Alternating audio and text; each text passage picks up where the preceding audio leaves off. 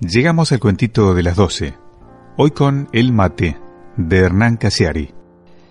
El mate no es una bebida. Bueno, sí. Es un líquido que entra por la boca, pero no es una bebida. En este país nadie toma mate porque tenga sed. Es más bien una costumbre, como rascarse. El mate es exactamente lo contrario que la televisión. Te hace conversar si estás con alguien y te hace pensar cuando estás solo.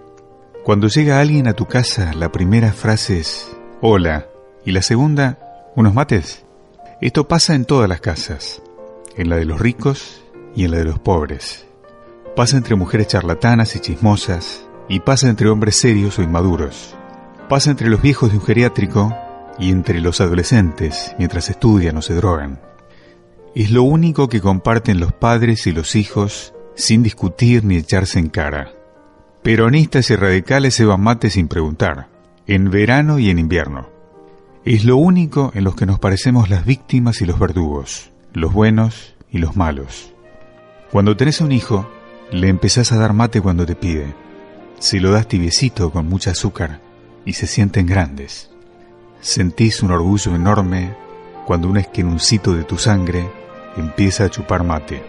Se te sale el corazón del cuerpo Después, ellos, con los años, elegirán si tomarlo amargo, dulce, muy caliente, tereré, con cáscara de naranja, con yuyos, con un chorrito de limón.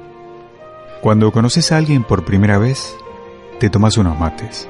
La gente pregunta cuando no hay confianza, dulce o amargo, y el otro responde, como lo tomes vos. Los teclados de la Argentina tienen las letras llenas de yerba. La yerba es lo único que hay siempre en todas las casas. Siempre. Con inflación, con hambre, con militares, con democracia, con cualquiera de nuestras pestes y maldiciones eternas. Y si un día no hay yerba, un vecino tiene y te da. La yerba no se le niega a nadie. Este es el único país del mundo en donde la decisión de dejar de ser un chico y empezar a ser un hombre ocurre un día en particular.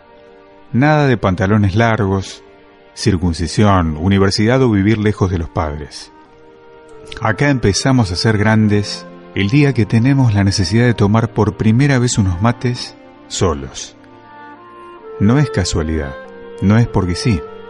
El día que un chico pone la pava al fuego y toma su primer mate sin que haya nadie en casa, en ese minuto es que ha descubierto que tiene alma. O está muerto de miedo, o está muerto de amor o algo, pero no es un día cualquiera.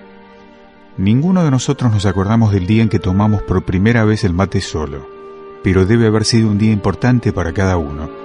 Por dentro, debió haber revoluciones. El sencillo mate es nada más y nada menos que una demostración de valores. Es la solidaridad de bancar esos mates lavados, porque la charla es buena. Porque es la charla, no el mate lo que importa. Es el respeto por los tiempos para hablar y escuchar. Vos hablás mientras el otro toma y es la sinceridad para decir, basta, cambia la yerba. Es el compañerismo hecho momento. Es la sensibilidad al agua hirviendo. Es el cariño para preguntar estúpidamente, está caliente, ¿no? Es la modestia de quien ceba el mejor mate. Es la generosidad de dar hasta el final. Es la hospitalidad de la invitación. Es la justicia de uno por uno. Es la obligación de decir gracias, al menos una vez al día. Es la actitud ética, franca y leal de encontrarse sin mayores pretensiones que compartir.